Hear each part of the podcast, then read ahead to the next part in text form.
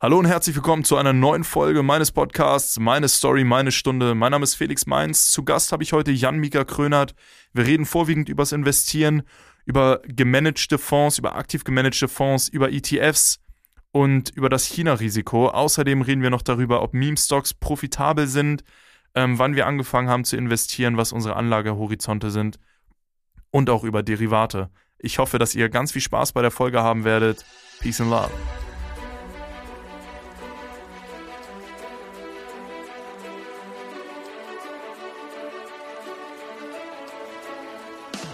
Hallo und herzlich willkommen zu einer neuen Folge von meinem Podcast Meine Story, meine Stunde. Heute sitzt mir Jan-Mika Krönert gegenüber und wie es ein bisschen Tradition geworden ist in meinem Podcast, würde ich zu Beginn erstmal an den Gast abgeben, dass er sich ein bisschen vorstellen kann. Deswegen dir gehört das Wort. Ja, vielen Dank. Auch von mir erstmal ein Moin Moin in die Runde. Ja, wie Felix es gerade schon gesagt hat, äh, ich bin Jan-Mika Krönert. Ich bin 21 Jahre alt geworden, jetzt gerade letzten Monat. Ähm, und ja, zu meiner Person kann ich sagen, dass ich de derzeit eine Ausbildung zum Bankkaufmann mache. Ich bin jetzt im dritten Lehrjahr, das heißt, ich habe Ende äh, November meine schriftliche Prüfung und im Januar meine, meine mündliche Abschlussprüfung, sodass ich dann hoffentlich im Januar 22 äh, bestehen werde. Äh, ich bin aber ganz guter Dinge. Und ja, äh, bin zugleich noch ähm, habe ich im März diesen Jahres noch eine Fortbildung zum zertifizierten Derivatehändler gemacht. Äh, so viel zu meiner beruflichen äh, Laufbahn. Privat äh, kann ich so viel sagen, dass ich äh, als Fußballschiedsrichter gerne meine Zeit verbringe auf dem Fußballplatz, äh, nebenbei noch Sport mache im Gym. Und so viel zu meiner Person. Ja, sehr schön. Ähm, genau, ein paar interessante Sachen schon Du machst eine Ausbildung zum Bankkaufmann, zertifizierter Derivatehändler. Da werden wir auf jeden Fall später nochmal drauf zurückkommen. Ähm, genau, mit dem Gym haben wir ja ein gemeinsames Hobby. Ähm, und ja, genau, also wir kennen uns, wir kennen uns aus der Schule. Also wir sind in der Oberstufe sind wir zusammen in eine Klasse gekommen, ne? Zehnte Klasse? Müsst, müsste zehnte gewesen sein. In der Mittelstufe haben wir uns verpasst. Ich hatte gerade die Klasse gewechselt, als du, glaube ich, in die C kamst damals. Ja, ja. Aber in der Oberstufe haben wir uns die Wege dann zusammengeführt. Und äh, darüber haben wir uns dann kennengelernt, ja. Ja, genau. Und dann, dann sind wir auch durch, durch das ganze Thema Finanzen und so irgendwie, da, irgendwie wieder ein bisschen, obwohl, nee, es war Warzone, ne? Es war Warzone. das war, glaube ich, eher Warzone. Warzone, wie wir anfangs wieder so ein bisschen connected haben und dann auch irgendwie connected geblieben sind. Halt, ja, wir haben ja, wir haben ja eine WhatsApp-Gruppe, wo es äh, hauptsächlich um Finanzen geht. Wo heißt Finanztipps ausgetauscht werden. Ja, genau, auch wirklich die besten nur. ähm, also da sind wirklich die Insider-Infos drin ich glaube, angefangen hat das Ganze so ein bisschen mit dem, mit dem ganzen GameStop-Hype, ne? Irgendwie, irgendwie war das so zu der Zeit, wo dann auch die Gruppe entstanden ist und wir irgendwie alle 20 Stunden Screentime am Tag hatten und davon 18 Trade Republic waren, weil wir die ganze Zeit da auf GameStop geguckt haben. Irgendwie, irgendwie so müsste das gewesen sein. Ich glaube, angefangen hat dieses ganze, also der, das Thema Finanzen in, in unserer Gruppe so mäßig, äh, dass ich mit äh, Philipp hauptsächlich drüber gesprochen habe, also auch ein gemeinsamer Kumpel von uns. Ähm, ja, Grüße und, an, an, an Philipp und Jonas an der ja, Stelle. Ja, genau, Hallo. Grüße an dieser Stelle an die beiden. Und dann haben wir, kamen wir so immer in das Thema rein und haben dann ab und zu, wenn Jonas dabei war, mitgeredet. Ähm, haben Jonas dann so mit dazu therapiert, du warst mhm. dann auch irgendwann dabei und dann haben wir irgendwann, weil teilweise haben wir dann so Beiträge oder so uns immer einzeln geschickt, haben wir dann die Gruppe erstellt ja. und so kam das Ganze dann, glaube ich, das, äh, zu dieser Gruppe. Ja. Ähm, und richtig Fahrt aufgenommen hat es dann natürlich nach der GameStop-Zeit, ja. Ja, ja, auf jeden Fall, genau. Das war ja aber auch nochmal so ein bisschen, äh, ja, so ein bisschen äh, hat den, äh, den Charakter der Gruppe ganz gut bestimmt, würde ich sagen. äh, es ist jetzt nicht wirklich, es geht da nicht wirklich ums richtige Investieren, es ist nur so ein bisschen ne, Finanzmemes hier und da mal so, ne, und alles so ein bisschen witzige Investments eher. Nicht mit dem, nicht mit großem Kapital. Äh, da habe ich auch das erste Mal überhaupt kennengelernt, was Derivate sind. Ähm, auch, ich glaube, durch dich oder Philipp, die da irgendwie irgendwas auf dem Nasdaq hatten aber zu der Zeit und äh, der dann irgendwie ziemlich abgekackt ist zwischendrin und äh, beim Warzone-Zocken war das, glaube ich, auch so, da hat die ganze Zeit aufs Handy geguckt wurde und so. Auf jeden Fall, ja, sehr, sehr witzig, ähm, aber halt ein exklusiver Club, ne, da kommt nicht jeder rein. Das ist natürlich auch ganz, ganz wichtig zu sagen. Ja, genau, jetzt aber mal ab, ab von dem ganzen äh, äh, witzigen, oder naja, soll noch ein bisschen witzig bleiben, aber hoffentlich äh, unterhaltsam. Ähm, wie bist du überhaupt zum Investieren gekommen? Weil ähm, ich bin jetzt mir bei deinem Portfolio nicht ganz so sicher. Ich glaube, bei Jonas und Philipp weiß ich da ein bisschen mehr, bei dir tatsächlich nicht. Ähm, wann war es denn bei dir, dass du so, so angefangen hast zu investieren? Wann hast du gesagt, okay, ich mache das auch wirklich vernünftig, ähm, ich will irgendwie, irgendwie mein Geld anlegen und ja, das Ganze nicht nur irgendwie auf dem Sparbuch liegen lassen? Ja, angefangen hat das Ganze natürlich mit der Ausbildung. Ähm, zu Beginn der Ausbildung steht eigentlich immer ein Beratungsgespräch an, bevor man anfängt, wo es so grundsätzlich ein paar Themen abgeklappert werden, so Girokontoeröffnung etc. Aber ein Thema ist halt auch die Anlage von den vermögenswirksamen Leistungen. Ähm, mein Arbeitgeber zahlt 40 Euro und die müssen ja grundsätzlich nice. immer in Sparprodukte investiert werden. Und da kam ich so das erste Mal mit dem Thema in Berührung, hatte natürlich noch gar keinen Plan und der Berater hat mir dann so grundsätzlich aufgezeigt, pass auf, es gibt drei Möglichkeiten hier bei uns. Einmal BAV, also betriebliche Altersvorsorge, Bausparvertrag und Fonds. Ähm, er hat mir dann alle drei vorgestellt und keine Ahnung, ich fand Aktien, das klang einfach cool so und habe mich dann entschlossen, komm, äh, ist letztendlich eh geschenktes Geld äh, und habe mich dann natürlich auch von den Zahlen leiten lassen ähm, und habe es dann in, in den Fonds investiert. Ich habe den Fonds auch bis, äh, also bespare ich auch immer noch hatte mir aber vorher natürlich auch schon so Gedanken gemacht, so ja, ich möchte gerne von meinem Ausbildungsgehalt was sparen. Ähm, aber natürlich äh, habe mich dann noch so gedacht, so ja komm, 400 Euro oder so, pack's auf irgendeinem so Unterkonto oder so. Äh, habe dann natürlich relativ schnell gemerkt, dass das äh, nicht viel bringt. Und er meinte dann auch direkt zu mir so, ja, pass auf, ähm, wenn du wirklich sparen willst, dann kannst du es auch direkt in, in Fonds selber sparen. Ähm, haben wir darüber noch geredet beziehungsweise ich muss sagen, es war eine sie, die Beraterin, ja. äh, fällt mir gerade ein. Ja. Und ähm, da hatte ich auch noch Teile davon selber bespart.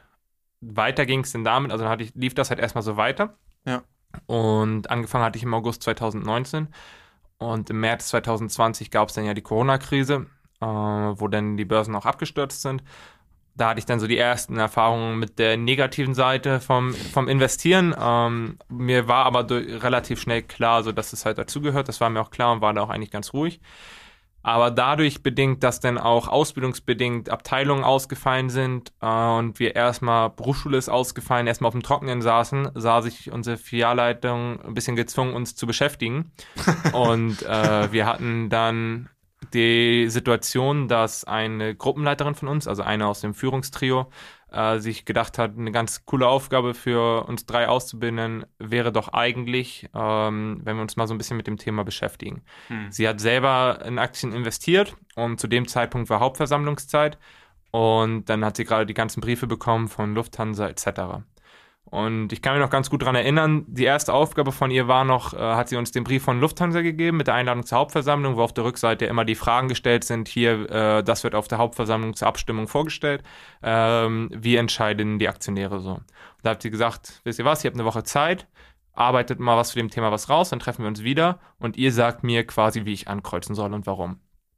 Und so kam ich dann das erste Mal, dass ich mich äh, mit Lufthansa auseinandergesetzt habe.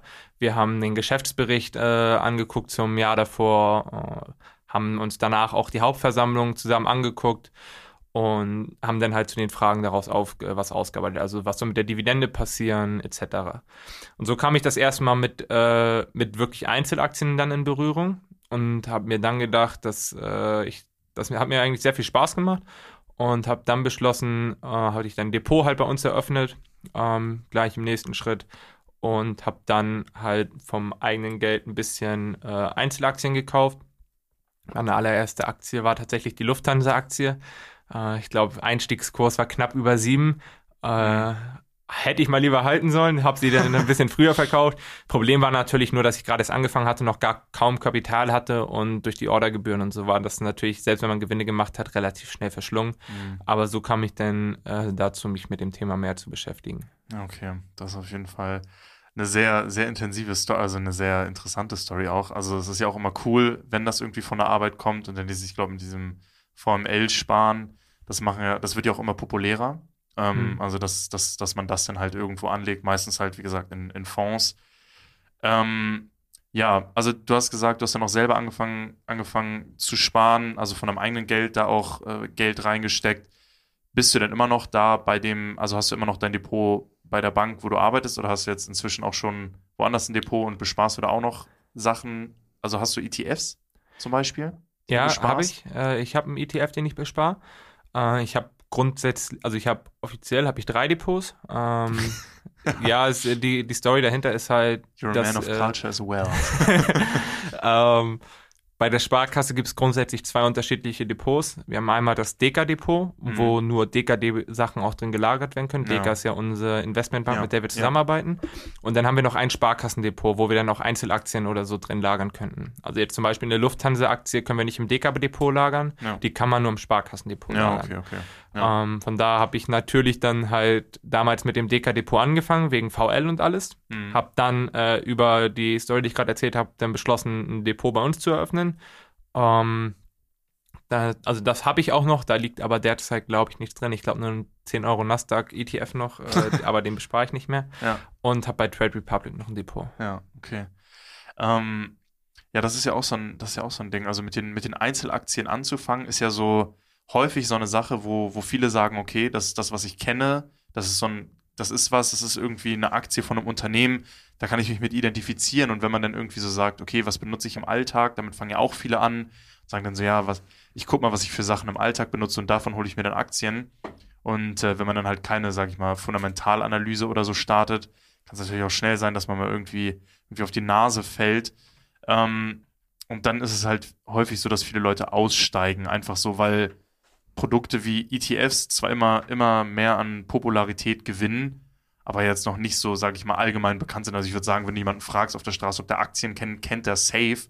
Aber so ETFs sind ja jetzt irgendwie nicht so, nicht so populär. Und ähm, ja, ich weiß jetzt gar nicht. Also du meintest du, okay, beim, beim, beim Sparkassendepot hältst du keine Einzelaktien mehr, aber bist du sonst eher so der Typ für Einzelaktien oder sagst du ETFs breit gestreut, das vermeintlich sicherere Investment? Was, was ist da so deine, deine Präferenz? Ähm, meine Präferenz ist dann doch Richtung Fonds, also ETF oder halt gemanagter Fonds. Ähm, da bin ich eigentlich relativ halb-halb drin. Einzelaktien, das heißt aber nicht, dass ich was gegen Einzelaktien habe. Es ist aber bei Einzelaktien tatsächlich ja dann häufig der Fall, dass ähm, die, die, das nötige Kapital, was man braucht, um einzusteigen, schon deutlich höher ist. Ähm, und dadurch, dass man in der Ausbildung ja noch eher weniger Geld verdient, kann ich, äh, beziehungsweise ist da für mich der ETF sinnvoller oder halt der Fonds. Wenn ich jetzt wirklich in Einzelaktien äh, reinsteigen müsste, müsste ich mich auch wirklich intensiv mit dem beschäftigen. Man sagt ja so schön, investiere nichts, was du nicht kennst. Mhm. Ähm, Ja. und wenn ich, wenn ich für mich eine Aktie finde, von der ich, äh, von, bei der ich ein gutes Bauchgefühl habe und äh, wo ich auch positiv für die Zukunft gestimmt bin, dann investiere ich da auch problemlos rein dann halt. Ähm, für mich ist aber einfacher das passive Investment, wo ich, äh, wo wirklich dann ja breit gestreut in mehrere Unternehmen investiert wird. Und äh, da ist es für mich einfacher, da rein zu investieren, einfacher mich darüber über den Laufenden zu halten, um wirklich auch im Thema zu bleiben. Ähm, und deswegen gucke ich ab und zu immer mal, was es so für Einzelaktien gibt, ähm, ob ich Potenzial bei einer Aktie erkenne. Und wenn ich, ein, wenn ich eine finde, dann hole ich mir die auch. Ähm, grundsätzlich aber monatlich in den Sparplänen bin ich, im, bin ich in Fonds drin. Okay. Ja, das ist ja auch nochmal, noch ein interessantes Thema. Gemanagte Fonds sind ja jetzt zur Zeit der ETFs mit äh, ab 0,03 oder so Prozent TER, also äh, Kosten im Jahr im Vergleich zu Fonds, die meistens so um die 1, 1, 1,6, 1,5 irgendwie rumliegen, so in, in der Spanne. Ähm, die sind ja doch sehr verpönt. Ähm, du meintest, du hast jetzt noch einen ak aktiv gemanagten Fonds, also wirklich nur so für die, die es jetzt nicht zu 100% wissen, da sitzt ein Fondsmanager hinter und der entscheidet sich, okay, die Aktien lege ich in diesen Fonds mit rein, die Aktien verkaufe ich. Ähm, also es ist wirklich gefühlt ein 24-7-Job. Ich glaube, der, der ist nicht ganz so leicht, der Job. Da muss man schon, schon sehr gut drin sein im Game. Ähm, die sind halt, wie gesagt, nicht so beliebt, weil die meisten Fondsmanager halt den Index, den Vergleichsindex oder ihre Vergleichsindizes nicht outperformen. Was ist so für dich der Grund, dass du sagst, okay, ich bin jetzt auch noch in einem, in einem gemanagten Fonds drin oder ist das nur so quasi so eine Sache, die über die VL läuft? Also es läuft natürlich einerseits über die VL, weil wenig ETFs natürlich VL-fähig sind. Ähm, gerade über unseren Arbeitgeber gibt es, glaube ich, derzeit kein ETF, äh, den es gibt, aber ich will jetzt auch nichts Falsches sagen. Ähm, und ich habe aber tatsächlich sogar drei unterschiedliche Fonds, die ich, äh, die ich aktiv gemanagt habe, ähm, die für mich teilweise eigentlich ganz interessante Branchen abdecken. Und tatsächlich ist das bei den Fonds aber auch so, dass sie den Vergleichsindex äh, auch durchaus mal schlagen können. Ähm, Natürlich kommt dazu, dass äh, für mich als Mitarbeiter noch andere Konditionen gelten. Ähm, okay. Aber ja, ja. Äh, wenn man sich die Performance rein anguckt, äh, sind die bei den Fonds ja auch kostenbereinigt oder so. Da ist es nicht so, dass die meisten schlechter laufen.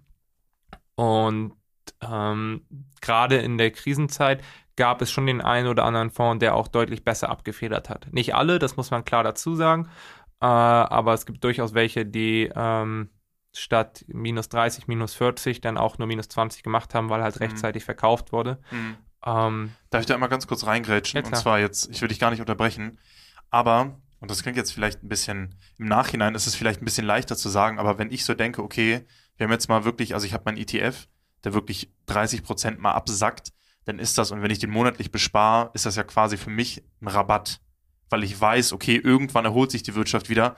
Klar ist es denn doof, wenn es nicht so ein, so ein schneller äh, Bounce ist, wie, wie jetzt in der Corona-Krise, wo es ja wirklich rapide wieder hochging nach kürzester Zeit, also wo du vielleicht mal, weiß ich nicht, nicht mal zwei Monate mit diesen Riesenverlusten leben mu musstest.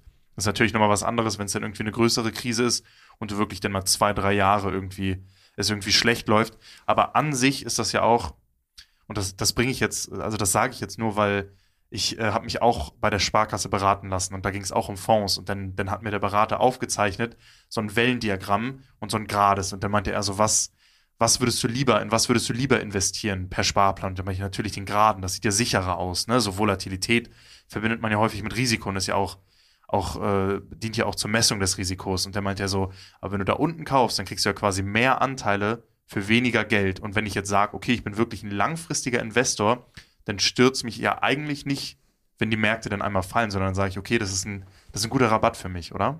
Definitiv. Also natürlich gibt es nichts Schöneres, als wenn man äh, ganz unten einkauft. so, wenn das so einfach wäre natürlich, dann äh, bin ich klar bei dir. Dann nehme ich den, der am tiefsten ist mhm. und der bietet am meisten Potenzial oder beziehungsweise ist am günstigsten. Ja. Ähm, für rein allerdings, äh, wenn ich langfristig investiere oder so, ist es natürlich aber auch schön, das Geld dann einfach, das ist weg und ähm, man, man wartet erstmal ab. Das heißt ja, ja nicht, ja. dass äh, ich, wenn ich da reinspare und mein Geld, was ja schon investiert ist, sinkt auf einmal ab. Ähm, heißt es ja nicht, dass wenn nur weil er um minus 20 äh, gesunken ist, dass er auch nur auf plus 20 steigen kann. Oder dass der, der um minus ja. 40 sinkt, auf plus 40 steigen wird. Ja. Es kann ja trotzdem sein, dass der, der weniger gesunken ist, mehr steigen wird. Ja, gut, das stimmt. Ähm, ja. Und deswegen äh, bin ich da gar nicht, also ich sehe den Vorteil von ETFs und ich bin auch äh, ein ETF-Befürworter, ähm, habe aber auch teilweise gemanagte Fonds, die durchaus gut laufen. Muss man natürlich gucken, man muss sich den gemanagten Fonds aber auch genau angucken. Wenn da jetzt äh, ein Fonds ist, der in eine ähnliche Branche reingeht wie der Nasdaq mit Technikaktien oder so, und da sind die gleichen Aktien eigentlich drin wie im Nasdaq auch, äh, dann bringt es nichts für dreiprozentige gemanagten Fonds zu holen, weil die werden sich gleich entwickeln. Dieses Index-Kuscheln ist ja eine be äh, berüchtigte Praxis in, in der Fondswirtschaft. Ähm, aber was ich bei den Aktiven finde, äh, dass teilweise wirklich Branchen abgebildet werden können, die für die es häufig wenig Indizes gibt ähm, und die teilweise ein interessantes Zukunftsfeld bieten. Mhm. Ja, das ist ja, also es, meiner Meinung nach gibt es auch auf jeden Fall Investment Cases, wo ein gemanagter Fonds sich mehr anbietet als ja, jetzt ein passives Investment, weil du halt teilweise irgendwie wenige passive Investments hast oder passive Investmentmöglichkeiten hast, wenig ETFs und vor allem, wenn es dann so Nischenbranchen sind oder so, kannst du auch bei einem ETF gerne mal 0,81% TR bezahlen und dann tut sich das nicht so viel, dann ist es vielleicht ein bisschen besser, wenn man da jemanden hat, der mehr von der Branche versteht, der dann auch eventuell äh, Verluste, Verluste reduzieren kann. Ja, genau. Ähm, willst du mal ein bisschen erzählen? Das musst du natürlich nicht offenlegen, aber so was, was für Fonds das sind, weil das interessiert mich tatsächlich sehr. ja, kann ich, kann ich gerne machen. Also ähm, ich bespare monatlich vier Fonds eigentlich. Ähm, Drei davon, wie gesagt, bei der Deka. Der eine ist Global Champions. Ähm, der Global Champions ist, beziehungsweise das Anlageziel von dem oder äh, die Investmentidee dahinter ist, dass er die Global Champions, wie er schon sagt, aus äh, rein investiert. Das sind die bilanzstärksten Unternehmen. Das heißt, die eine gesunde Bilanz aufweisen, in ihrer Branche zu den Global Playern gehören, also zu den Marktführern und deshalb als besonders krisensicher gelten. Das ist ein Unternehmen, was eine gesunde Bilanz äh, jahrelang aufweist, in seiner Branche Marktführer ist, äh, von dem wird angenommen, dass es in der Zukunft krisensicher agiert. Ähm, und das sind dann Procter Gamble, Coca-Cola, Facebook etc., sowas halt drin. Microsoft, Google, Apple. Äh, Apple auch ist Ja. drin, genau. Ähm, solche Unternehmen halt. Von denen wird angenommen, dass sie in zukünftigen Krisen äh, deutlich besser aufgestellt sind als andere Unternehmen. Ähm, der zweite Deka-Fonds ist Industrie 4.0, äh, der besonders äh, Unternehmen in den Fonds aufnimmt, die besonders stark von der Industrialisierung bzw. von der vierten Industrialisierung profitieren. Ähm, also Wechsel auf äh, KI, auf äh, Robotik etc. Ähm, da gibt es auch äh, durchaus Unternehmen, die man nicht kennt, äh, also versteckte Marktführer, ähm, die darauf äh, speziell ausgelegt sind. Und auch da glaube ich, dass äh, dieses Feld in der Zukunft noch ein extremes Wachstumspotenzial bietet. Ich glaube, wir stehen, was KI angeht und was Robotik angeht, auch noch relativ am Anfang. Ähm, von daher glaube ich, dass das tatsächlich ein, ein gutes Investment äh, auch werden könnte. Und der dritte Fonds ist äh, der Umweltinvest. Ein Unternehmen, was besonders, äh, oder ein Fonds, was besonders Unternehmen äh, mit aufnimmt, die in erneuerbaren Energie investieren, auf äh, Wiederverwertung von Ressourcen und ähnliches. Wie der Name auch schon sagt, Umweltinvest, also der sich, äh, der da sich das, das Steckenpferd gesetzt hat, sage ich mal. Mhm. Und nicht nur, also nicht nur, dass äh, Klimawandel natürlich ein immer wichtigeres Thema wird, sondern viele Unternehmen haben ja auch begriffen, dass die Kosten, die der Klimawandel mit sich bringt, beziehungsweise die Folgen und die Schäden, die das verursachen wird, deutlich höher sind für ein Unternehmen, als wenn sie jetzt schon von vornherein auf Nachhaltigkeit umstellen und dagegen angehen. Ähm, von daher glaube ich, dass, äh, dass auch diese, dieser Zweig in Zukunft noch steigen wird. Und ähm, die bespare ich jeweils mit äh, 40 Euro. Und dann habe ich noch mit 100 Euro im Monat ein ETF, ähm, der iShares Global Clean Energy. Sehr, sehr beliebt. Grüße gehen raus an Philipp und Jonas an dieser ja, Stelle. Ja, ja. Ich glaube, das ist auch ein sehr, sehr, sehr beliebter ETF, der, der Global Clean Energy. Ähm, hatte ja auch irgendwie zu Beginn des Jahres einiges an, an Wert nochmal verloren. Aber ähm, ja, nochmal noch mal zu den Fonds. Also ich muss einmal ganz kurz sagen, und das ist ganz, ganz wichtig, du hast jetzt recht lange über diese eigenen Fonds reden können und das ist ja auch, Mhm. man sagt ja auch immer, investieren nie in das, was du nicht verstehst oder was du nicht, nicht kennst, nicht verstehst. Und da muss man sich auch als passiver Investor, also wenn man sagt, okay, ich hole mir jetzt auch einfach, einfach ETFs, so, kann man sich auch ein bisschen so ein Beispiel dran nehmen, weil es immer nie schlecht zu wissen, auch was in so einem ETF drin ist. Natürlich ist es immer schön, die Rendite mitzunehmen, aber man sollte sich schon dessen bewusst sein, in was man, in was man investiert. Und das sind natürlich, wenn du jetzt sagst, okay, ich sehe, dass, dass zum Beispiel in diesem Industrie 4.0, dass da wirklich Unternehmen drin sind, die in den nächsten Jahren auf jeden Fall wachsen können. Und ich kann mir die alle nicht ins Depot legen. Ich habe jetzt wirklich keinen ETF gefunden, der das Ganze abdeckt oder so. Warum denn nicht? Warum denn nicht das Ganze holen? Wenn du sagst, okay, ich sehe da mehr Chancen ähm, als Risiken und das ist für mich ein gutes Investment, ist es ja auch komplett legitim, sich gemanagte Fonds zu kaufen. Ähm, und äh, deswegen, ja, wie gesagt, ich meinte ja schon, die werden sehr verteufelt, klar, wegen der höheren Kosten und so, aber manchmal ist es halt auch einfach für bestimmte Nischen, für bestimmte Branchen einfach besser, jemanden da auch im Hintergrund zu haben. Und äh, ja, du hast ja dann auch den, den kleinen Mitarbeitervorteil, was die Kosten angeht. Und ich glaube, also ich bin mir nicht sicher, aber ich denke mal, wenn man, wenn man mit seinem Spark oder Sparkassen oder mit seinem, mit seinem Berater, mit seinem Berater redet, ähm, und sagt so, ja, äh, kann man da, kann man da an den Gebühren nicht noch irgendwas machen? Ich denke, dass die einem da dann schon entgegenkommen und sagen lieber, okay, wir gucken da, dass wir nochmal was machen, anstatt dir das Produkt gar nicht zu verkaufen. Liege ich da falsch? Tatsächlich ja. Äh, Okay. Also tatsächlich sind wir, was Sparkasse angeht, also gibt es keine Sonderkondition, sowohl aber auch Okay. für, also beziehungsweise für die Vermögensten, ähm, wie auch für die, die mit 25 Euro im Monat oder so investieren. Hm. Ähm, Gerade die Ausgabeaufschläge und die laufenden Kosten bestimmen ja auch nicht wir, sondern es bestimmt ja die, äh, die Deka. Okay. Ähm, natürlich haben wir als Sparkasse ein, ein Wort mitzureden, dann aber deutschlandweit. Ähm, also haben wir als, äh, als Fördersparkasse ja wenig, wenig Einfluss drauf. ähm, Ja, okay. Von daher gibt es Sonderkonditionen, gibt es bei uns tatsächlich nicht. Einfach, äh, weil nochmal kurz äh, auszuholen. Ich muss auch sagen, dass äh, rückwirkend auf die, auf die letzten Jahre ich keinen Performance-Unterschied äh, groß feststellen konnte zwischen ETF und zwischen unseren gemanagten Fonds. Sicherlich gibt es ETFs vielleicht, die einen Ticken besser performt haben ja. oder die auch die Branche abbilden. Ja. Ähm, aber da ich mit den Investments grundsätzlich zufrieden bin, habe ich da jetzt keinen Grund gesehen, wann, was dran zu ändern. Mhm. Aber Sonderkonditionen sind da tatsächlich schwierig, äh, schwierig darstellbar. Okay, krass. Ich habe gedacht, da kann man mal so ein bisschen auf nett so ein bisschen reden. Wir müssen, wir müssen ja irgendwie auch unser ja, Geld verdienen. Ja, klar. ähm, genau. Äh, das das, das, äh, das äh, leitet meine nächste Frage ganz gut ein. Und zwar, wann hast du überhaupt angefangen zu investieren? Hast du, weil mit, mit dem Anfang der Ausbildung, wann hast du die angefangen? Vor zwei Jahren? 2019? August 2019 ja. war Ausbildungsstart. Ja. Das Gespräch war dann, glaube ich, im Juli. Ja. Und dementsprechend erstes Gehalt kam am 15.8. und damit dann halt auch die erste Sparrate. Ähm, also kann man das ziemlich genau auf den 15.08.2019 beziffern. Ja, okay, ja, krass. Ja, bei mir war es ja so, ähm, in Corona haben ja viele angefangen zu investieren. Also als dann der erste irgendwie, der erste Crash kam und so, da haben viele angefangen zu investieren. Ich habe das gut verpennt und dann irgendwann im November, Dezember erst angefangen. Ich sag mal, besser spät als nie, aber doch schon ein, äh, ein, Neuling, grün hinter den Ohren im Vergleich zu dir. Dann hast du ja beide Rücksetzer verpasst. Ich glaube, im September gab es ja auch nochmal einen Rücksetzer, den ja. konnte ich denn zumindest nutzen. Ja. Äh, also den März-Rücksetzer, den großen habe ich auch verpasst, aber den September oder ich, irgendwo September, Oktober müsste mhm. es nochmal so einen Rücksetzer gegeben haben, wo die zweite Welle kam. Ja. Äh, da habe ich aus meinen Fehlern gelernt. Ja. okay. Ja, genau. Wir haben jetzt schon ein bisschen über, über ETFs und über Fonds geredet und das ist ja so auch ist das, das ist wahrscheinlich dein Core-Portfolio, ne? Das ist der Kern von deinem Portfolio, da hast du das Richtig. meiste Geld drin.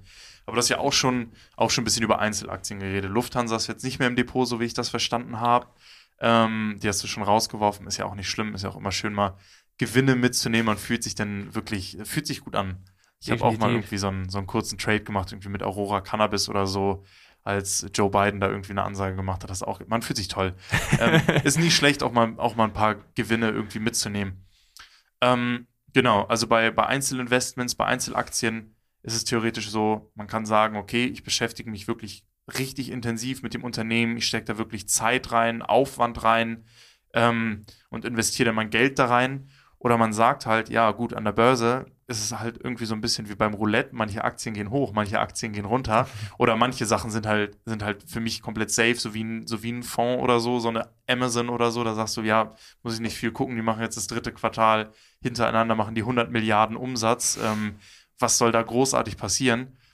Ähm, aber grundsätzlich ist es ja schon, wenn man auch wirklich, also wenn man sich Einzelaktien kauft, versucht man ja auch den Markt out zu performen, sonst hätte das Ganze ja irgendwo wenig Sinn. Klar. Ähm, ist es denn so, weil du meintest, du achtest dann darauf, ob du noch ein zukunftsfähiges Geschäftsmodell siehst? Ist es denn auch so, dass du sagst, okay, ich tauche in die Geschäftsberichte ein, guck mir Zahlen an, Quartalsberichte, gehe auch mal in, in Investor-Calls rein oder sagst du, okay, weil das ist ja auch überhaupt nicht schlimm. Das ist ja, wie gesagt, an der Börse gehen manche Aktien hoch, manche Aktien runter. Im Endeffekt kannst du auch ein Unternehmen, die ein Jahr lang angeguckt haben, das kann dann trotzdem noch fallen.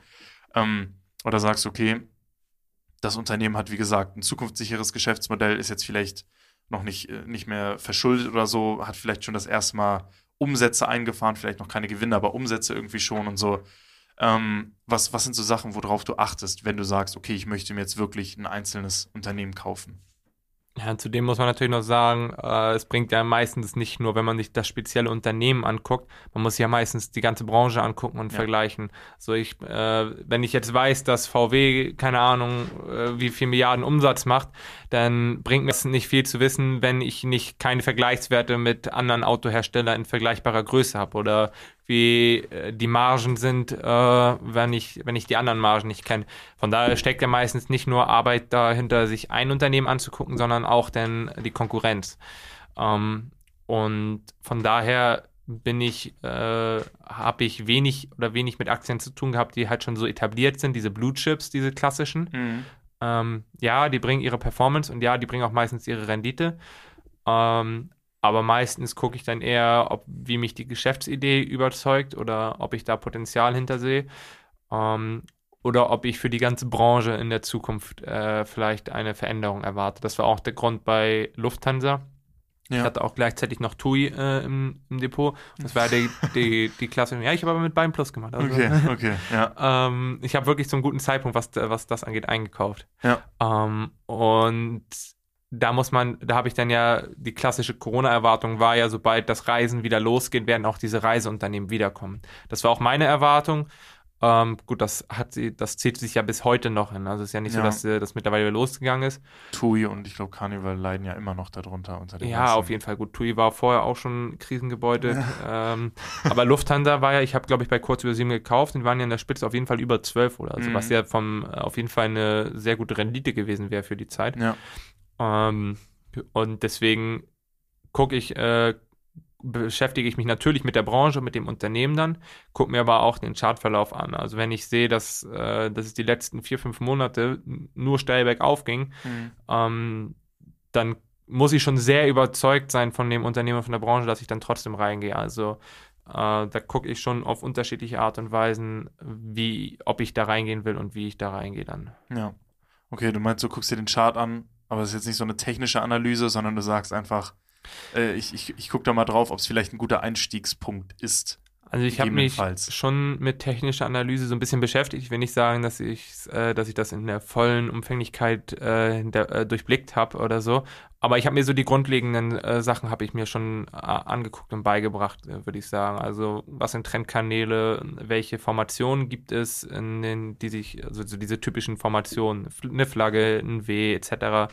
Was sind Widerstandslinien? Ähm, was sind Kaufsignale, ein bisschen äh, Indikatoren, die man sich angucken kann, habe ich mich mit ein paar beschäftigt.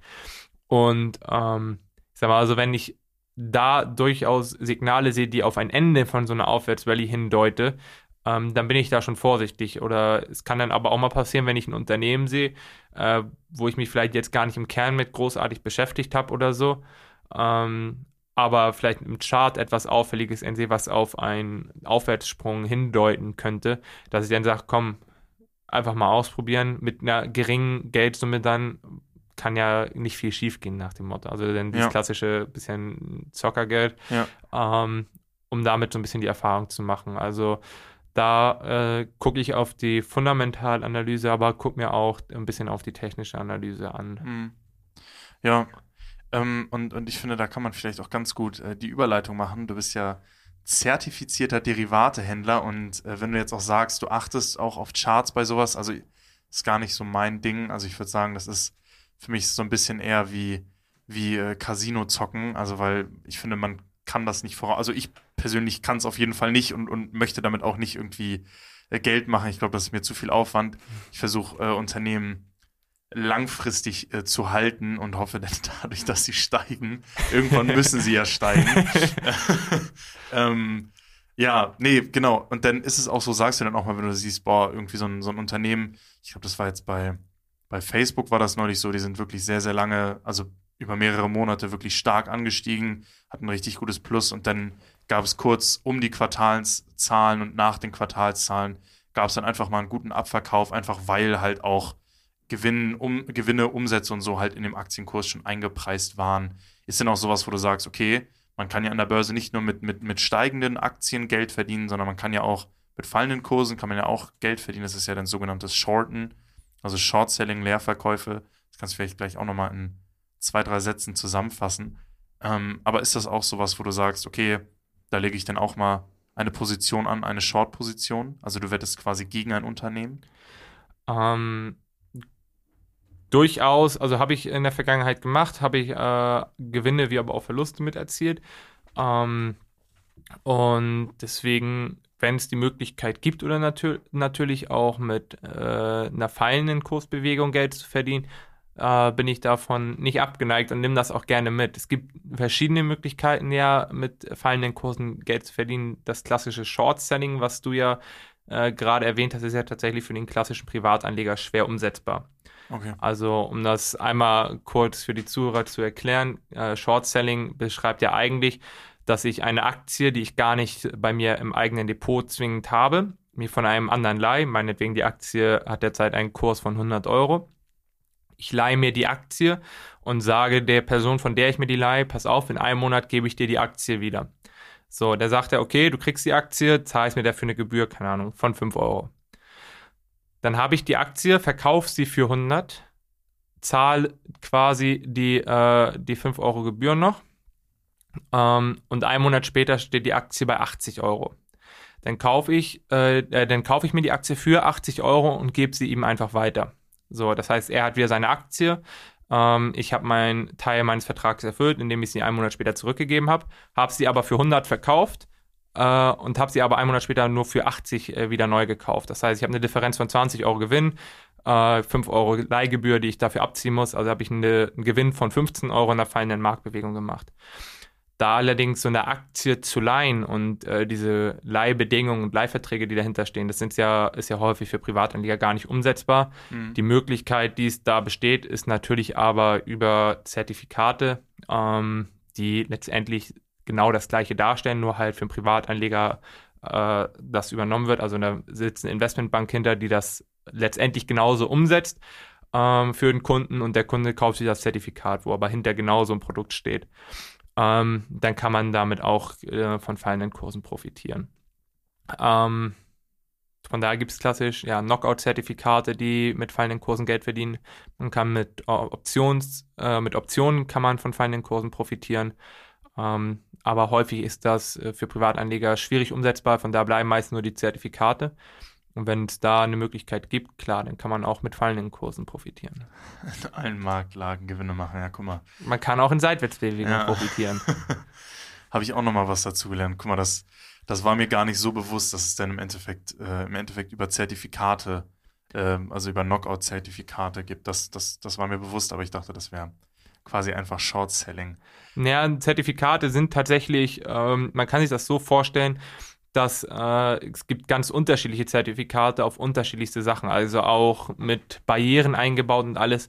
Und im Kern basieren die ganzen Zertifikate alle auf Optionsstrategien, meistens die dahinter stehen, oder halt auf ähnlichen Derivaten. Also da wird dann halt quasi eine Strategie gebaut, für den Kunden und das wird als Zertifikat dann weiterverkauft. Dann muss der Kunde nicht selber die Strategie aufsetzen, sich selber keine Gedanken drüber machen, kriegt das Zertifikat und kriegt dann den Gewinn daraus. Also die Bank übernimmt quasi die Position, seine Markterwartung umzusetzen. Ja, okay. Ja, das ist ja krass. Ähm, du meintest auch schon, du hast damit Gewinne und Verluste gemacht. Ich glaube, das ist so ein bisschen sowas, was sich durch das ganze Börsenleben irgendwie zieht. Man gewinnt manchmal Geld, manchmal verliert man Geld. Man sollte bloß, bloß darauf achten, dass die Gewinne meistens höher sind. Du meintest ja auch, das sind dann meistens Zockergeld. Finde ich schwierig, so ein bisschen, aber habe ich natürlich auch. ja, ähm, es ist ein zweischneidiges Schwert, das stimmt. Ja, ähm, genau. Man sollte natürlich, wie gesagt, man sollte darauf achten, dass man mehr Gewinne als Verluste macht und deswegen sind das auch eher kleinere Positionen. Was genau hat dich jetzt dazu bewegt? Warum hast du gesagt, okay, ich finde ich find diesen Bereich der Derivate wo es ja nicht nur, nicht nur um irgendwie fallende Kurse geht, sondern wo es auch um Hebel geht. Ne? Also, dass du quasi, wenn eine Aktie denn ähm, die, die 100 Euro wert ist, um, zwei Euro, äh, um 1 Euro steigst, dass du dann 2 Euro damit machst, anstatt nur einen, wenn du einen Zweierhebel drauf hast. Ist das richtig? Mathematik? Ganz schön schwer. ja, so, aber es gibt ja auch ne, Hebelprodukte und sowas. Aber was hast du gesagt, so, was fasziniert dich daran? Warum hast du dir denn wirklich die Zeit genommen, selber auch nochmal da rein investiert? Ähm, und hast gesagt, okay, das ist ein Ding, wo ich mich genauer mit beschäftige. Ja, ähm, zunächst einmal Derivate sind ja grundsätzlich Instrumente, äh, die das Risiko, beziehungsweise speziell das Risiko einer Aktie behandeln. Das heißt, äh, wenn man sich eine Aktie kauft, dann kauft man ja meistens unterschiedliche Dinge ein. Man kauft zum Beispiel das Recht ein, an der Hauptversammlung teilzunehmen. Man hat eine Kapitalanlage, man hat einen Wertgegenstand dafür, also diese, äh, die Unternehmensbeteiligung. Man kriegt Dividenden äh, oder Gewinnbeteiligung. Plus halt, man hat das Kurs und also das Kursrisiko, sowohl die Upside als auch die Downside. Mhm. Und die Derivate äh, speziell äh, besch beschäftigen sich ja nur mit diesem Risiko, das in der Aktie steckt. Und damit lässt sich sowohl eine Risikoposition aufbauen, wie aber auch Risiko eliminieren. Das heißt, so mäßig Plus, also Plus und Minus macht Null ja. mäßig. Ja. Ähm, und gerade bei Unternehmen oder so spielt das eine extrem große Rolle, dass sie äh, für die Zukunft Planungssicherheit brauchen, indem sie Risiken eliminieren.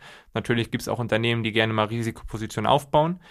Äh, aber von daher hat es nicht nur in der Privatanlegerrolle eine große Rolle äh, für viele.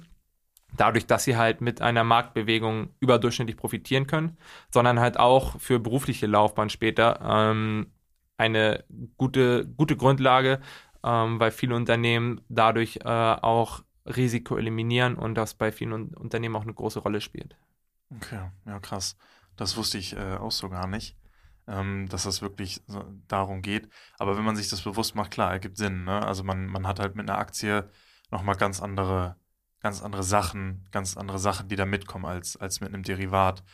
Ähm, ist das denn aber auch so eine Sache, also mich interessiert das mega, weil das ist so, also ich, ich bin, ich bin ja wirklich dieser klassische, ich kaufe mir einen ETF und ich, ich der, der, ist für die Rente so, ne? Und wenn ja. ich mir ein Unternehmen kaufe, dann ist das auch mein Anlagehorizont 10, 15 Jahre plus.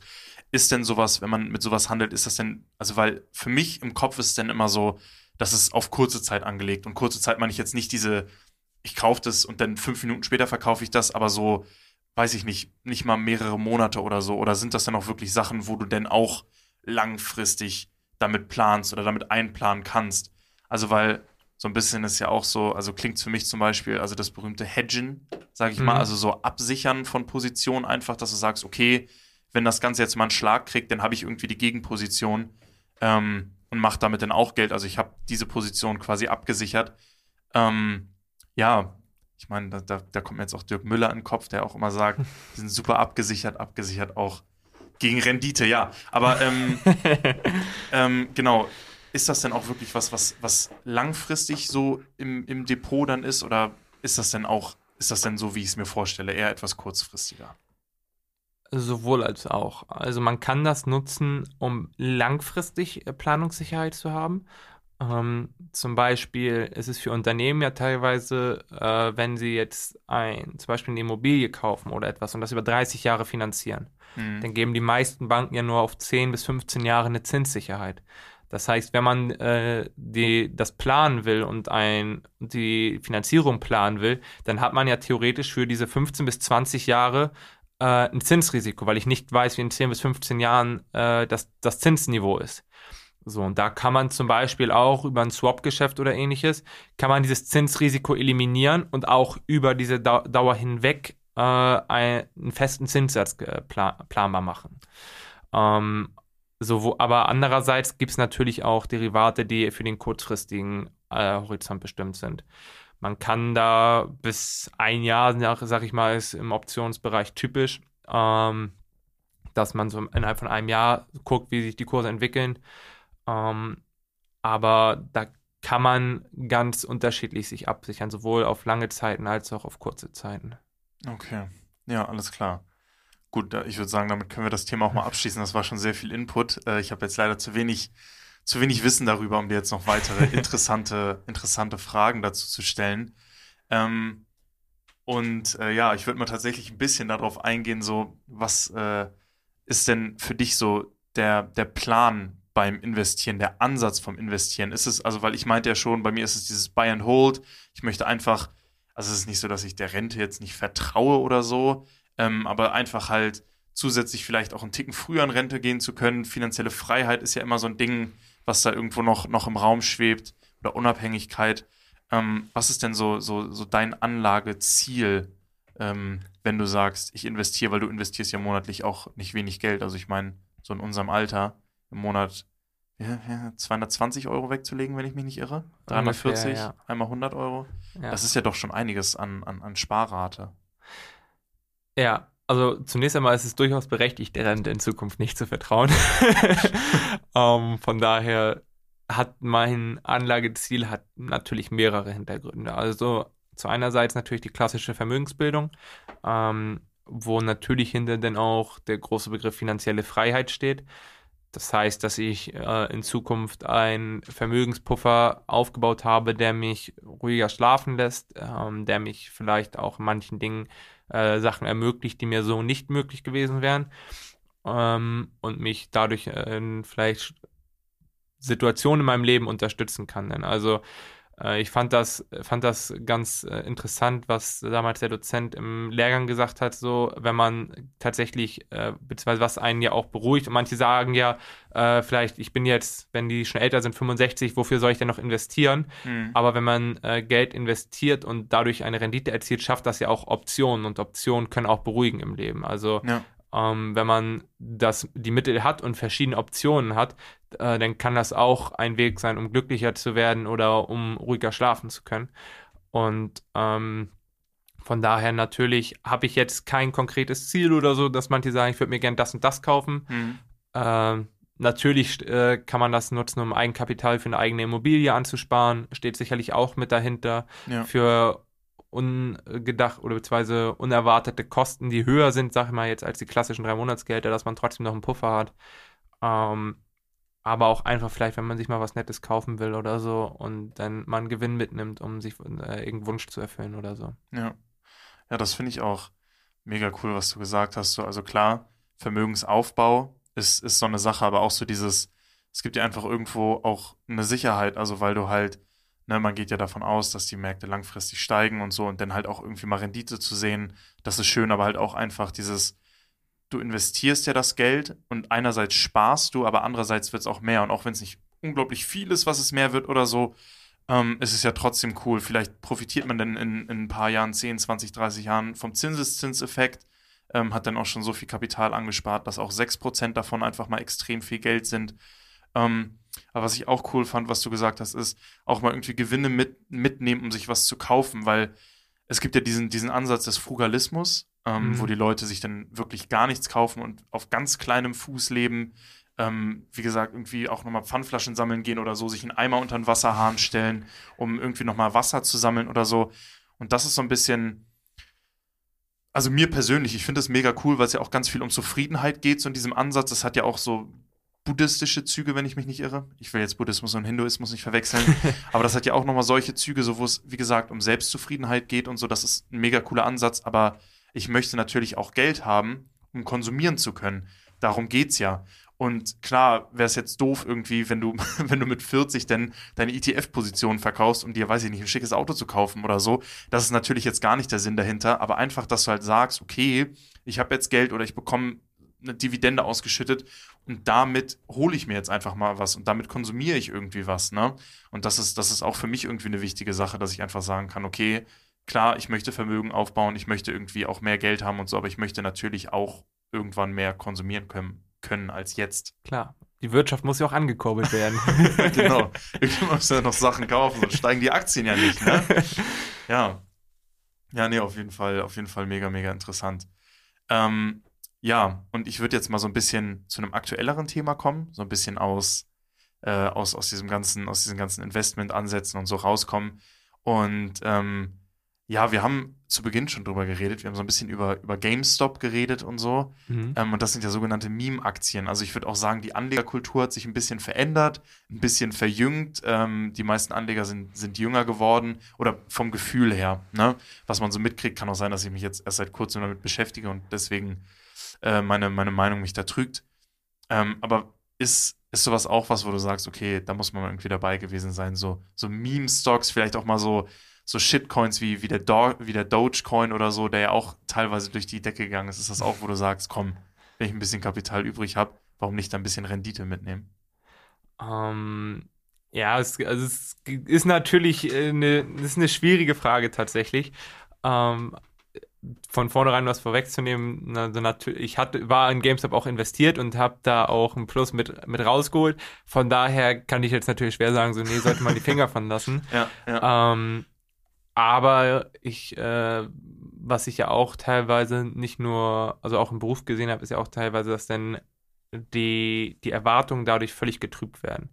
Ähm, dass okay. dann Leute, die vielleicht das mitbekommen haben, da sind, sind da eingestiegen und machen auf einmal innerhalb von ein paar Tagen, verdoppeln die ihr Geld. Ja. So, das ist ja was, was mit richtigen Investieren nichts zu tun hat und was auch völlig unrealistisch ist. Das stimmt, ja. So, und äh, wenn die dann auf einmal, äh, wenn das die Erwartungshaltung ist und die Erfahrungen, die die Leute damit machen, sind, dass, dass es ja relativ einfach ist und dass Kurse wirklich immer nur steigen, sind das auch die ersten, die nachher in einer Krise wieder die Flucht ergreifen.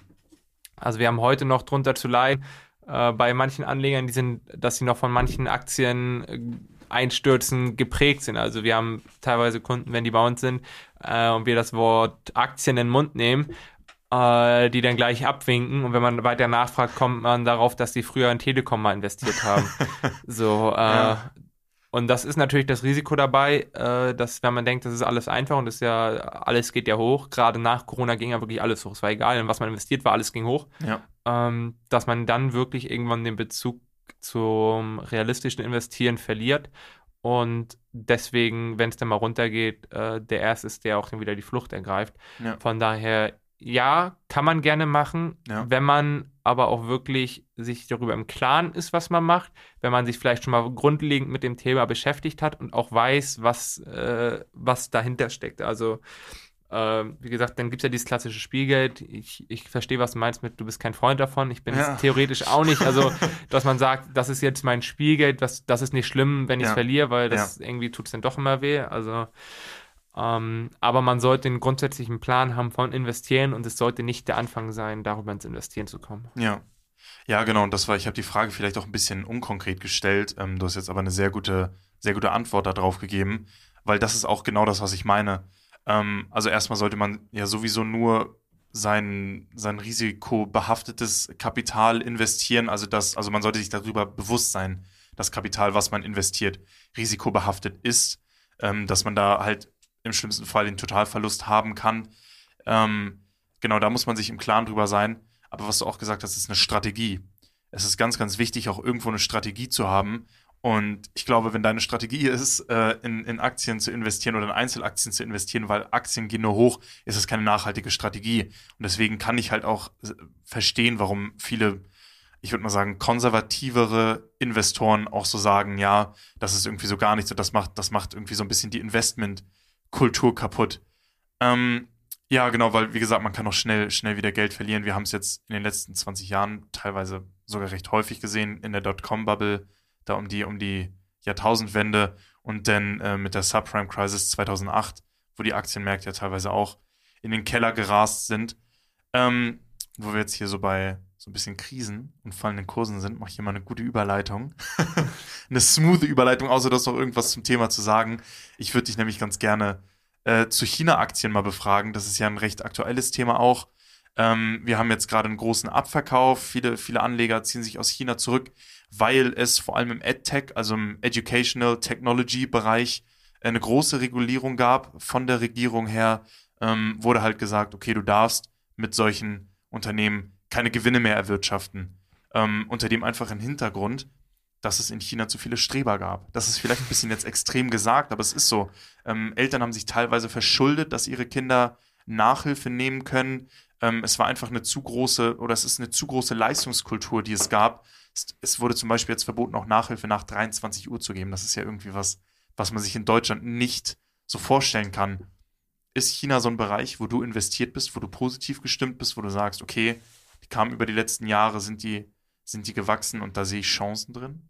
Mm, ich würde gerne differenzieren zwischen China und Asien. Ja. Ähm, China halte ich aus meiner persönlichen Meinung her für sehr riskant. Äh, nicht problematisch, weil China sicherlich auch ein großes Wachstumspotenzial hat. Ähm, und wenn man sich nur den Markt China anguckt, ist da sicherlich auch noch Wachstumspotenzial vorhanden. Es ist aber auch so, dass China natürlich als, äh, als Wirtschaftsmacht einen extrem großen Einfluss auf die Weltwirtschaft hat. Und ähm, es ist auch so, dass China ja zum Beispiel genug US-Dollar hätte. Wenn sie die auf den Markt werfen würde, würden sie die amerikanische Wirtschaft damit kaputt machen. So, und das, den, das darf man nie vergessen, auch teilweise bei solchen, bei wenn man sich die Weltwirtschaft anguckt, dass äh, dass, äh, dass da so eine Beziehung besteht daz äh, dazwischen ähm, und auch zwischen China und USA. Und gerade weil die Führung ja auch immer autokratischer wird und ähm, auch immer mehr Regulierungen vornimmt, ja. ähm, halte ich China gerade für sehr riskant und habe es deswegen in meinem Portfolio auch nicht drin. Äh, weil wirklich, wenn man in China investiert, muss man da sehr genau hinter sein, muss man sehr genau die aktuellen Bewegungen verfolgen. Und ähm, da stimmt für mich einfach das äh, Risikopotenzial äh, gegenüber der Renditechance, die da stimmt nicht überein. Also ich habe für mich ein viel zu hohes Risiko ja. äh, für eine Renditechance, die nicht überproportional derzeit über, über anderen äh, Regionen liegt. Inzwischen nicht mehr, ja. Inzwischen Wenn ich mir den kompletten asiatischen Raum allerdings angucke, weiter mit einbegriffen mit Südkorea, Japan etc., ähm, finde ich das Ganze schon wieder ein bisschen, bisschen bin ich ganz wieder freundlicher gestimmt.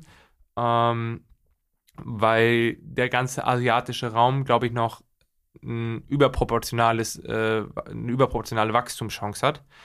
Ähm, und da hatten wir auch durchaus schon ein, zwei interessante Veranstaltungen, die sich wirklich nur mit dem Raum Asien beschäftigt haben. Mhm. Und äh, ich glaube, dass da schon definitiv noch Wachstumspotenzial ist. Bin nicht investiert tatsächlich. Ähm, allerdings äh, weiß ich, dass es viele gibt, die auch in Asien ein, ein, ein hohes Potenzial sehen und da auch investiert sind. Ja. Ja, das, genau, das ist mir jetzt im Nachhinein, wo wir jetzt über China und Asien geredet haben, auch ein bisschen aufgefallen. Äh, Sch äh, Schwellenländer waren in deinem Portfolio jetzt noch nicht so stark vertreten. Und du hast jetzt über China und Asien geredet. Wir das mal ein bisschen weiter fassen, Emerging Markets, ähm, also die, die Schwellenländer, da haben wir auch sowas wie Südafrika dabei, was ja, ähm, ja auf dem Kontinent Afrika wirtschaftlich gesehen, wenn ich mich nicht irre, so am, am weitesten entwickelt ist. Ähm, ist das denn auch, wo du sagst, okay, da möchte ich in Zukunft noch rein investieren, vielleicht in Form eines ETFs oder halt auch, weil man halt in China so große, so große Risiken, die von der Regierung ausgehen, hat. Ich möchte das nur noch mal ganz kurz sagen. Also ich bin auch in China so selber gar nicht investiert, auch nie gewesen, ähm, weil ich finde, dieses Regierungsrisiko äh, überwiegt alles andere. Also auch wenn ich sehen würde, okay, ich habe da überproportionale Renditechancen, ja, es gab ja auch immer wieder Aktien, die unglaublich gut performt haben. Ich meine auch eine Alibaba über die letzten Jahre, NIO, die jetzt Elektroautos herstellen, die haben im letzten Jahr auch über 1000 Prozent plus gemacht. Gut, jetzt wurden die wieder stark abgestraft und die Aktie ist auch wieder gefallen. Ähm, aber dann würde ich ja trotzdem sagen, ich habe immer noch die Regierung im Hintergrund und wenn die sagt, das Unternehmen soll nicht mehr operieren und soll nicht mehr funktionieren, weil wir das so sagen, können die komplett das einfach von der Börse nehmen, die listen und dann kommst du ja nicht mal mehr an dein Geld. Also dann kriegst du ja, also dann ist es komplett weg und nicht, weil das Unternehmen irgendwie schlecht ist. Da wäre mir das Risiko zu, Risiko zu hoch, genauso wie ja zum Beispiel auch der Gründer von Alibaba, Jack Ma, sechs Monate sich einfach mal aus dem öffentlichen Leben zurückziehen sollte, weil es ihm empfohlen wurde. Ja, hingegen so ein Mark Zuckerberg im, im Gegenzug, der, weiß ich nicht, mehrere Klagen am Hals hatte, äh, auf dem Jetski mit einer USA-Flagge äh, Bilder auf Facebook postet. Ja, das sind ja halt einfach Kontraste, die man, die man auch irgendwie aufzeigen muss. Aber genug davon, ich will jetzt auch kein China-Bashing betreiben, wenn man da die Chancen sieht, wenn das für einen Zukunftsmarkt ist, auf jeden Fall. Ich würde immer sagen, ETF irgendwie und am besten dann auch Emerging Markets. Was ist denn bei dir mit Schwellenländern? Sagst du ein Muss im Portfolio? Ähm, naja, muss nicht, weil ich selber nicht habe. ähm, nee, also ich, ich verstehe jeden definitiv, der äh, sich mit Emerging Markets befasst und der, der, das auch mit in sein Portfolio mit aufnimmt. Ähm, bei mir ist nur halt noch wirklich tatsächlich der begrenzende Faktor dein Kapital. Ja, sicherlich kann man äh, mittlerweile ja relativ günstige Sparpläne auch aufmachen und äh, man kann da auch äh, unterscheiden oder man könnte sicherlich meine Sparraten auch in dem Bereich anpassen, wenn ich das äh, wollen würde. Ähm, wäre auch einer der nächsten Sachen, die ich mit raufnehmen würde, sobald äh, beziehungsweise halt ich was umstrukturieren würde oder halt mich dazu entschließe, was umzustrukturieren oder mehr Kapital zur Verfügung steht. Ähm, aber derzeit habe ich einfach für mich äh, beschlossen, in, in den anderen Bereichen investiert zu bleiben, einfach weil ich da, ja, was, ich will jetzt nicht sagen, bessere Chancen drin sehe, aber äh, für mich die Bereiche noch ein bisschen vielversprechender sind gerade bei Emerging Markets weiß man ja halt tatsächlich auch nicht, wie das, äh, wie schnell sich das auf der Gegenseite mit äh, ausbewegen kann. Also wenn wirklich tatsächlich ja nochmal äh, Corona-bedingt es einen weltweiten Rücksetzer gibt, sind das natürlich auch Länder, die besonders hart betroffen sind. Also ähm, nur als Beispiel oder so, Griechenland ist auch Mitgliedstaat der EU, aber derzeit sicherlich äh, weit weg davon, wirtschaftlich stabil zu sein, genauso wie Argentinien ja. oder sonstiges. Ja.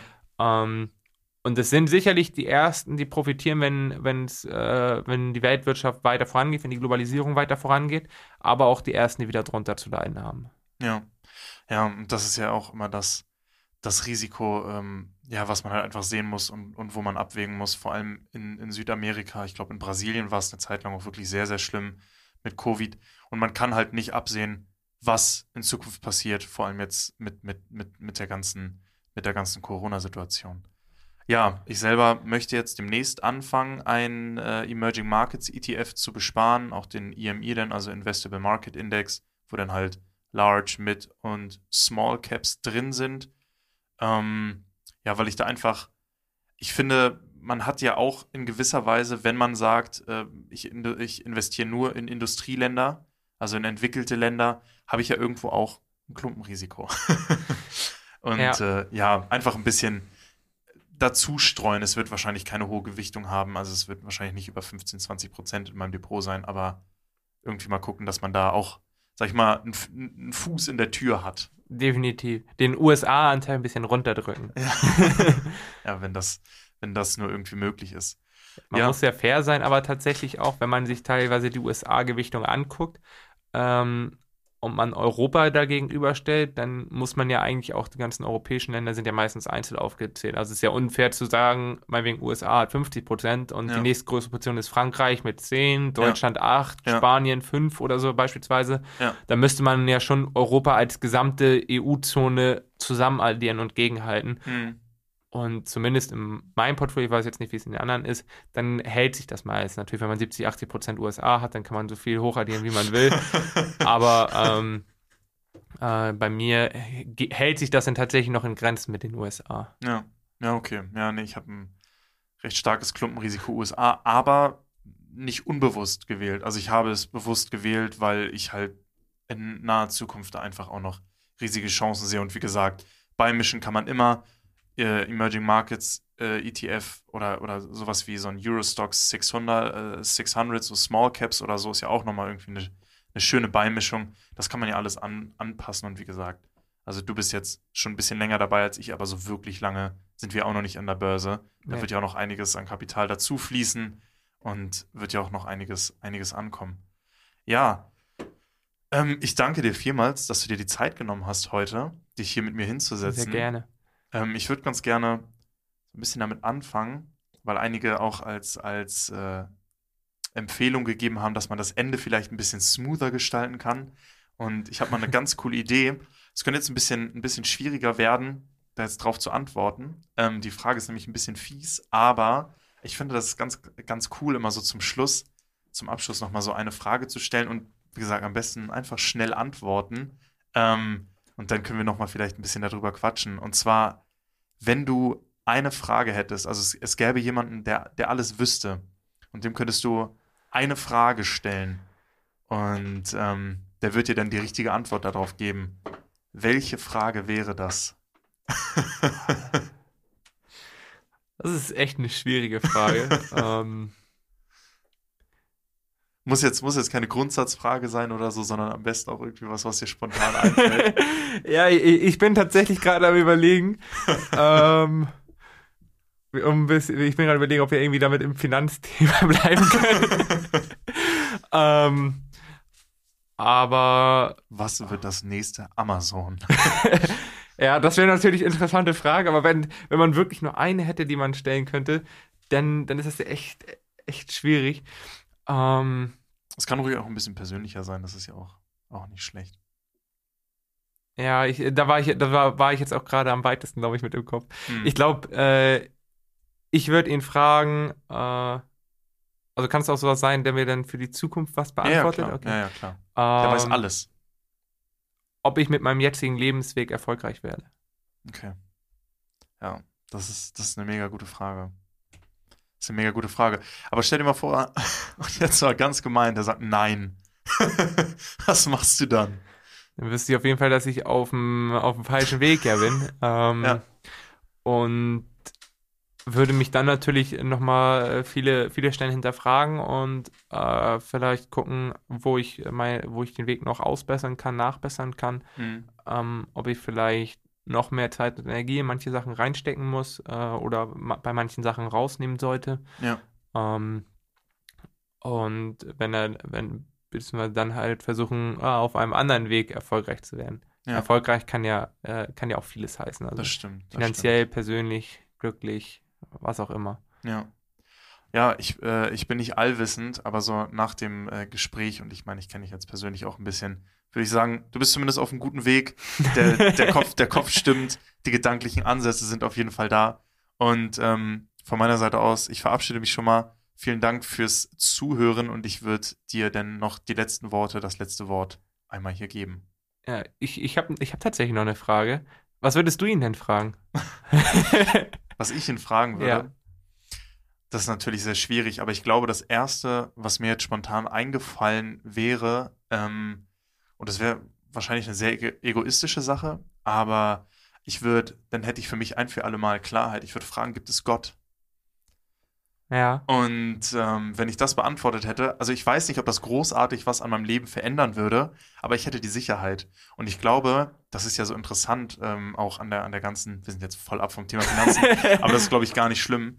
Ähm, ich glaube, das ist ja auch so ein bisschen das, das Interessante an der ganzen Gott-Thematik, weil man wird niemals zu 100% beweisen können, dass es ihn gibt, genauso wie man, wie man niemals, oder wahrscheinlich so in, unser, in unserer Lebenszeit niemals zu 100% äh, widerlegen äh, können wird, dass es ihn nicht gibt.